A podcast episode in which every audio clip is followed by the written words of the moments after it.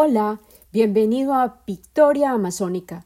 Este es nuestro capítulo número 21 de nuestra cuarta entrega, y el de hoy se titula Es tan sublime lo que se ofrece entre nuestros ojos que allí permanecemos, con nuestras manos entrelazadas. Hola, yo soy Lina Cuartas. Hoy es el 29 de noviembre del año 2022. Bienvenido de nuevo a Victoria Amazónica. Este es el episodio número 21 de nuestra cuarta entrega. ¿Y qué te puedo decir acerca de la belleza y la religión que pueda iluminar un poquito tu corazón? La definición de la belleza frecuentemente realza la simetría, pero yo hallo belleza en los seres humanos que están ligeramente desarreglados, o en ramas u hojas rotas y de formas interesantes. Mi cerebro se deja seducir por la individualidad, la que prefiero mil veces a la uniformidad. Navegando sobre el río Amazonas en una barca, deslizándome suavemente en una noche sin estrellas, era tan fácil sentir que mi alma se quebraba, liberada en mil pedacitos pequeños, como los destellos de luz que atravesaban la oscuridad por doquier. Y en ese instante lograba sentir que la plenitud de mi ser pulsaba, al compás de la profundidad de la oscuridad que me rodeaba. Parecía que me estaba derritiendo y me difundía en el agua. Mis gotas se evaporaban en el aire al percibir que las perlas de sudor me resbalaban por la nuca. Me volvía rocío y ondulaba sobre el agua. Podía destellar como las luciérnagas. Un rayo de luz se volvía un par de brillos en la oscuridad, luego tres, y pronto eran cuatro los haces de luz, y al multiplicarse las luces se sincronizaban. Inicialmente parecían imitarse las unas a las otras, como si cantaran juntas su melodía luminosa, desafiándose para adquirir sincronía.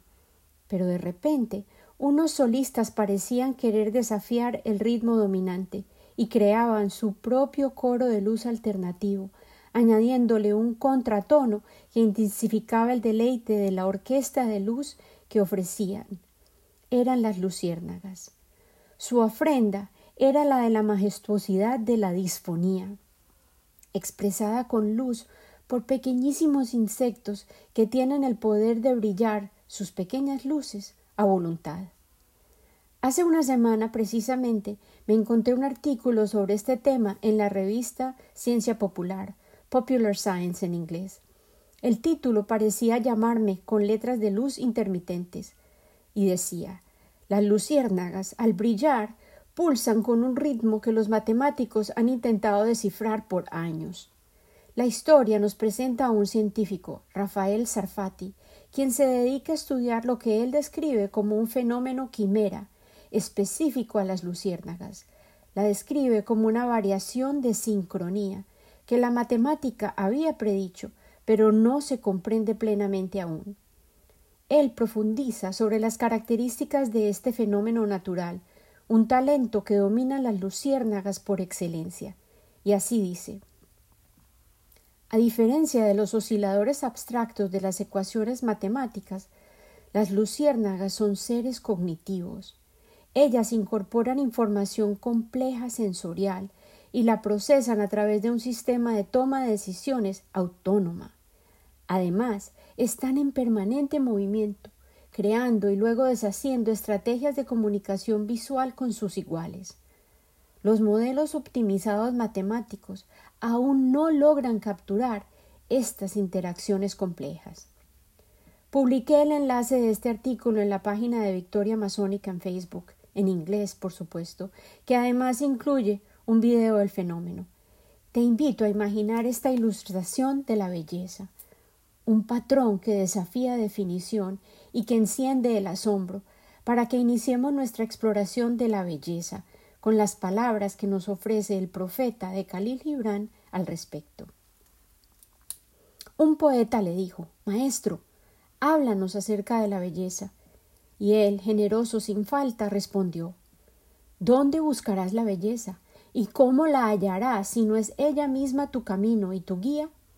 ¿Y cómo podrás hablar sobre ella si no es ella misma quien elabora tu discurso? Aquel que se siente ofendido y agredido dice La belleza es gentil y amable, tal como una madre joven, insegura aún de su gloria, ella camina entre nosotros. Y el apasionado afirma No, la belleza es una fuerza poderosa que genera terror, como la tempestad agita la tierra bajo nuestros pies y el firmamento que se extiende sobre nosotros.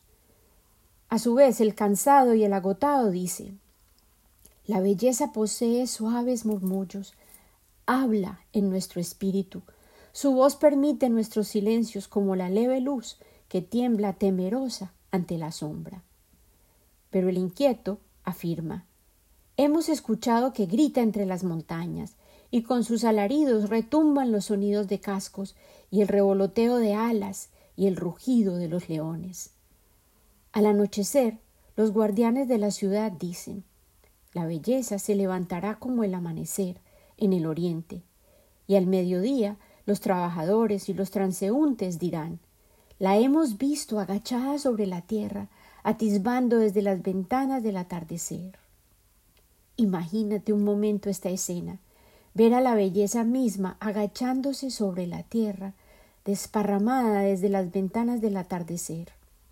Sostén esta imagen, absorbe los colores que nos ofrece, las luces, el poder iridiscente de su composición. Luego, el profeta prosigue. En el invierno, quienes viven entre la nieve dicen, ella vendrá con la primavera, brincando entre las colinas y, bajo el calor del verano, los segadores dicen la hemos visto bailando con las hojas del otoño y vimos un copo de nieve sobre su cabello. Todas estas cosas han dicho ustedes acerca de la belleza, pero en realidad no hablabas sobre ella, sino acerca de tus carencias. Y la belleza no es una necesidad, sino un éxtasis, no es una boca sedienta, ni una mano vacía, desplegada y suplicante, sino más bien un corazón en llamas y un alma encantada. No es la imagen que verías ni la canción que escucharías, sino una visión que observas al cerrar tus ojos y una canción que escuchas cuando cierras tus oídos. No es la savia que corre por el tronco horadado, ni el ala que acompaña a la garra, sino más bien un jardín que florece sin parar y una bandada de ángeles que vuela por siempre. La belleza, repito yo, es un jardín que florece sin par y una bandada de ángeles que vuela por siempre. Gente de Orfalís, la belleza es la vida cuando la vida despliega su rostro sagrado. Pero tú eres el rostro y eres el velo también. La belleza es la eternidad que se mira a sí misma en un espejo, pero tú eres la eternidad y eres el espejo mismo. La belleza es, repito, la vida cuando la vida despliega su rostro sagrado. La belleza es, repito, la eternidad que se mira a sí misma en un espejo. Esta descripción me recuerda la idea de un espejo frente a otro espejo, reflejándose a sí mismo de manera infinita. Tan solo podemos encontrar la belleza en el mundo si existe previamente en nuestras almas somos los espejos y somos también la eternidad. A continuación, los habitantes de Orfalís expresan el deseo de aprender acerca de la religión. El origen de la palabra religión remonta a volver a unir, a atar dos extremos de nuevo. Tras haber escuchado cómo hallar la belleza en su propio ser, los habitantes de Orfalís se sienten listos para aprender cómo encontrarse los unos con los otros, cómo volver a unirse, a fortalecer los vínculos que los unían. Y entonces un viejo sacerdote le dijo Maestro, háblanos sobre la religión. Y el profeta dijo ¿Será que ha hablado de otro asunto durante todos estos días? ¿Acaso no es la religión todo acto y toda reflexión? Y lo que no es acto ni reflexión, sino más bien asombro y sorpresa que fluyen continuamente en el alma, aun cuando las manos agitan la piedra o atienden la rueca? ¿Quién puede separar su fe de sus actos o sus creencias de sus ocupaciones? ¿Quién puede desplegar sus horas frente a sí y catalogarlas? Estas son para Dios y estas para mí mismo. Esto es para mi alma y esto para mi cuerpo. Todas tus horas son alas que se agitan a través del espacio, de ser ser. Aquel que luce su moralidad como si fuera su mejor atuendo, luciría mejor desnudo. El viento y el sol no lograrían horadar su piel. Y aquel que define su conducta por la ética mantiene su ave cantora en una jaula. Aquí él está resaltando el hecho de que es elementalmente humano hallar la fe en toda experiencia de la vida. La moralidad y la ética no son requisitos para mediar en un alma, que quiere hallar la fe. Repito, la moralidad y la ética no son requisitos para mediar en un alma que busca hallar la fe.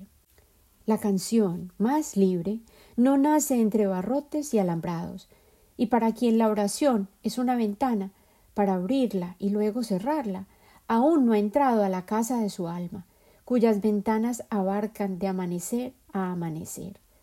Tu vida diaria es tu templo y tu religión. Cuando entres en ella, lleva todo de ti. Esencialmente, el profeta nos está diciendo, querido amigo, que vivir es orar. Lleva el yunque, la forja y el martillo y la lira. Aquí clarifico, él está mencionando las herramientas del trabajo físico y las del arte, en este caso la música. Aquellas cosas que has creado para responder a la necesidad y al deleite ya que en el ensueño una palabra que significa asombro o permanecer en introspección, término que no utilizamos muy a menudo, pero que resume y rescata la capacidad fundamental de perderse en el arrobamiento. El profeta continúa, ya que en el ensueño no puedes sobreponerte a tus más altos logros ni caer por debajo de tus fracasos, y lleva contigo a toda la humanidad, ya que en el acto de la adoración no puedes volar más alto que sus esperanzas, ni humillarte por debajo de su desolación. Aquí él está afirmando que en el ensueño, en el arrobamiento, todos somos iguales. Y allí sabrás que Dios, por tanto, no es un descifrador de enigmas. Más bien mira a tu alrededor, lo verás jugando con tus niños, mira al espacio y lo verás caminando sobre la nube, estirando sus brazos en el relámpago y descendiendo en la lluvia. Lo verás sonriendo en las flores y luego levantarse y saludar con la mano desde los árboles. Aquí elijo quedarme con los árboles y las flores y la lluvia y los relámpagos para invitarte a regresar al Amazonas, al reencuentro con los barazanas, los pueblos de la anaconda, quienes viven en el ensueño, honrando la belleza y a través del ritual tejen a diario su vida y su religión. Mi guía será de nuevo el libro de Wade Davis, llamado Los que hallan los caminos, a través del cual habíamos comenzado a explorar las vidas cotidianas de los barazanas y sus vecinos, los pueblos de la Anaconda, en el episodio anterior. Continuaremos desempacando los tesoros que ofrece su cosmovisión, hoy centrada en la búsqueda diaria de la belleza que realizan en el mundo que los rodea, y al aplicar sus valores en la constante ejecución de sus rituales, elaboran sacrificios, una palabra que en su sentido original significa hacer sagrado, toda actividad de vida que experimentan, bien sea como individuos o como colectividad. Las ideas cosmológicas de los barazanas implican consecuencias reales, ecológicas, que tienen sus prácticas culturales y los impactos que ejercen sobre su medio ambiente. Dentro de su comunidad, el alimento es un terreno que dominan los hombres, mientras el cuidado de los huertos es dominio específico de las mujeres, quienes son las encargadas de dar a luz a los niños y a las plantas. Las mujeres cultivan unas treinta variedades de cosechas y cuidan de la fertilidad y fecundidad de unas veinte variedades de frutas salvajes y nueces. Los hombres cultivan tan solo tabaco y coca, sembrados que diseminan en senderos que serpentean entre los cultivos de las mujeres. Para las mujeres, el acto de cosechar y preparar yuca o cazaba, el tubérculo que otorga el pan diario, es un gesto de procreación y una forma de iniciación para las niñas.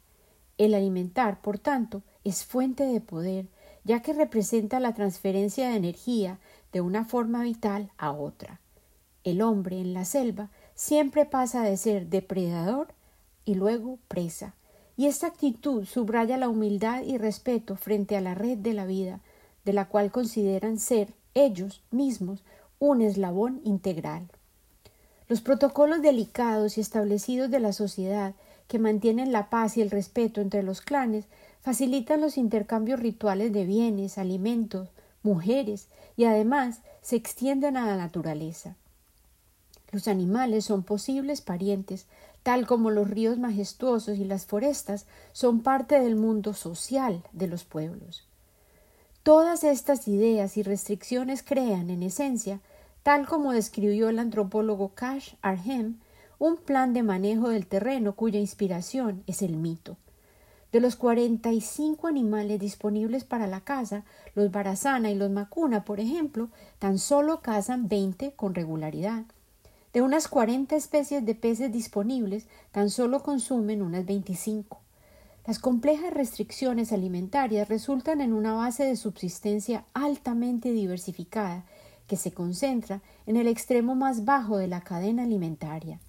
Por ejemplo, el tapir, a pesar de ser estimado y ser una carne predilecta para ellos, no se caza habitualmente y se reserva para consumo de los mayores.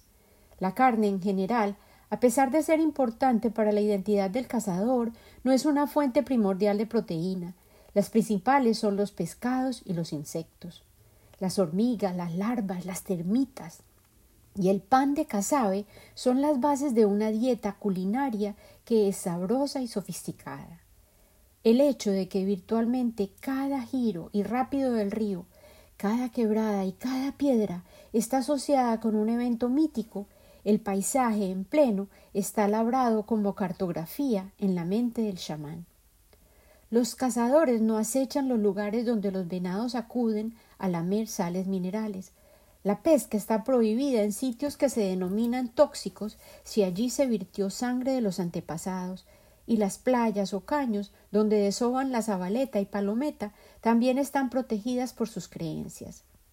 La palometa es el pescado muy plano generalmente pequeño, que describí durante la primera estación de Victoria Amazónica. Poseen un sabor exquisito cuando se fritan en aceite caliente, tostadas y ligeras, y lo mismo son las abaletas. Son un plato inolvidable y una merienda apreciada por grandes y chicos en el Amazonas, siempre servidos acompañados de fariña, yuca o plátano fritos o hervidos. Hay trazos enteros del río Piraparaná donde abundan cientos de especies de pescado y se designan como prohibidos a la pesca por razones espirituales. Las sanciones chamánicas, a pesar de ser basadas en la cosmología, tienen el efecto real y práctico de mitigar el impacto de los seres humanos en su medio ambiente. Su religiosidad puede parecer mundana, pero es dominante y respetada, y ya que conciben que los eventos mitológicos que inspiraron sus creencias persisten y continúan ocurriendo, la consecuencia es la existencia de una filosofía viva que, de hecho, concibe al hombre y a la naturaleza como una unidad. Durante sus viajes investigativos, Wade Davis asistió a un ritual de fertilidad durante el cual la esposa de su anfitrión representaba a la mujer casaba, símbolo de continuidad y fertilidad. Todos los líderes jerárquicos estaban presentes, los cantantes y los bailarines, el anciano poseedor de la sabiduría, el jefe, el chamán y el kumu o el sacerdote. El chamán, Wade Davis observó, actuaba como un ministro de Asuntos Exteriores, ya que en su competencia consistía en tratar con las fuerzas de la naturaleza, de igual a igual. Al mismo tiempo, el kumu o sacerdote negociaba con verticalidad a través del tiempo para aplacar a los ancestros. Ninguno de ellos improvisaba. Ambos poseían el lenguaje, los cantos y las posturas corporales requeridas para ejecutar su particular liturgia. Ellas son relevantes hoy en día y sin embargo son arcaicas, misteriosas y parecen estar más allá de la colectividad. Tan solo quienes han sido instruidos en sus significados y ejercicios las pueden ejecutar. Existe, por tanto, un canon de profundo saber religioso sagrado para ellos. La intensidad de las devociones convoca a la participación de la comunidad entera en los rituales, desde aquellos que crean los atuendos, las coronas, los alimentos, los que actuarán en la ceremonia y los que serán la audiencia.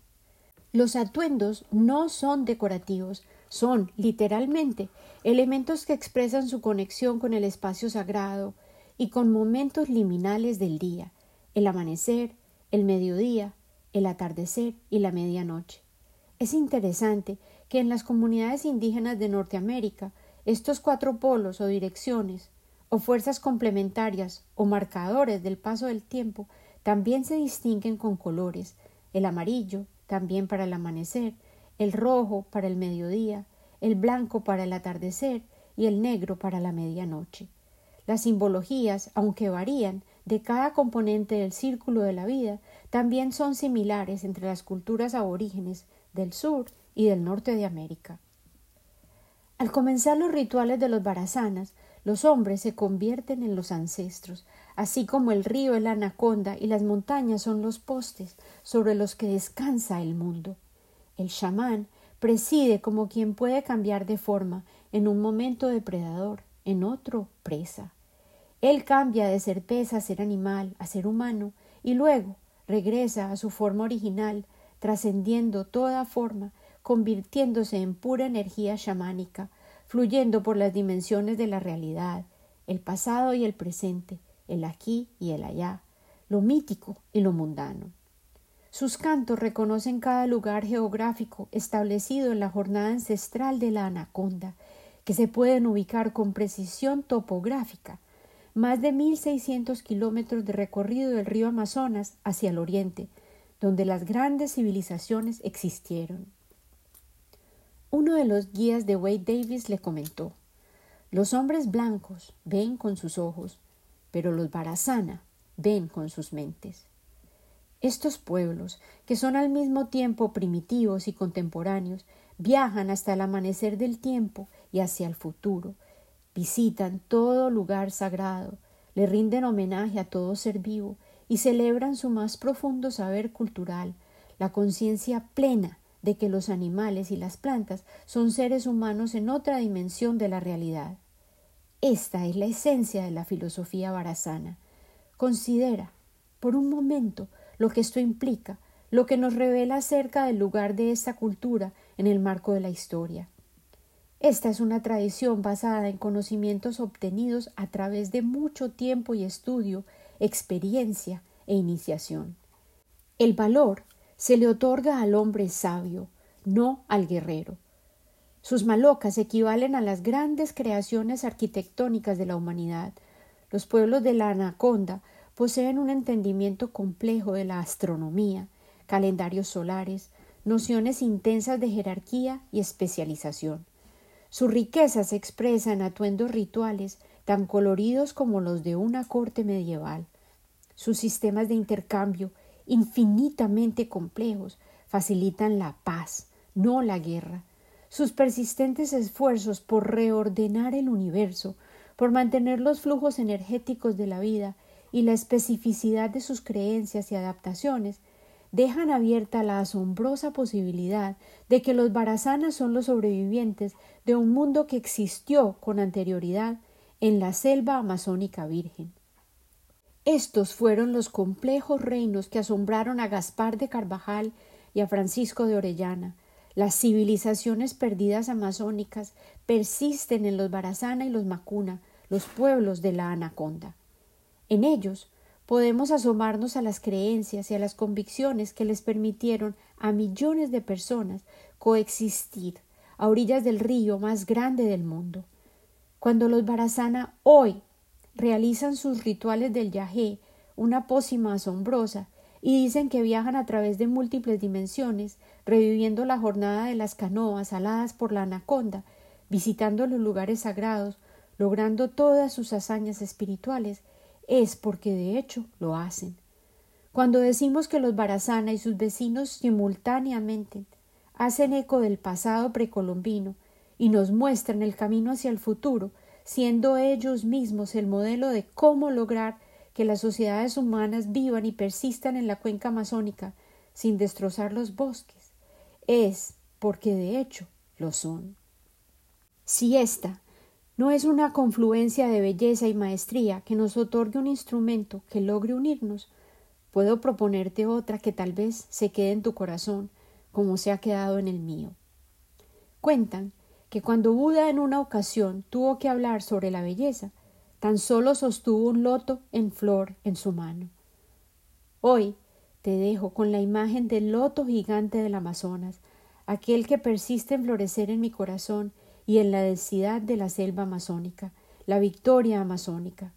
Juntos, regocijémonos en su primera floración, deslumbrante, intensamente blanca, erguida, con sus pétalos abiertos, atreviéndose tan solo a ser.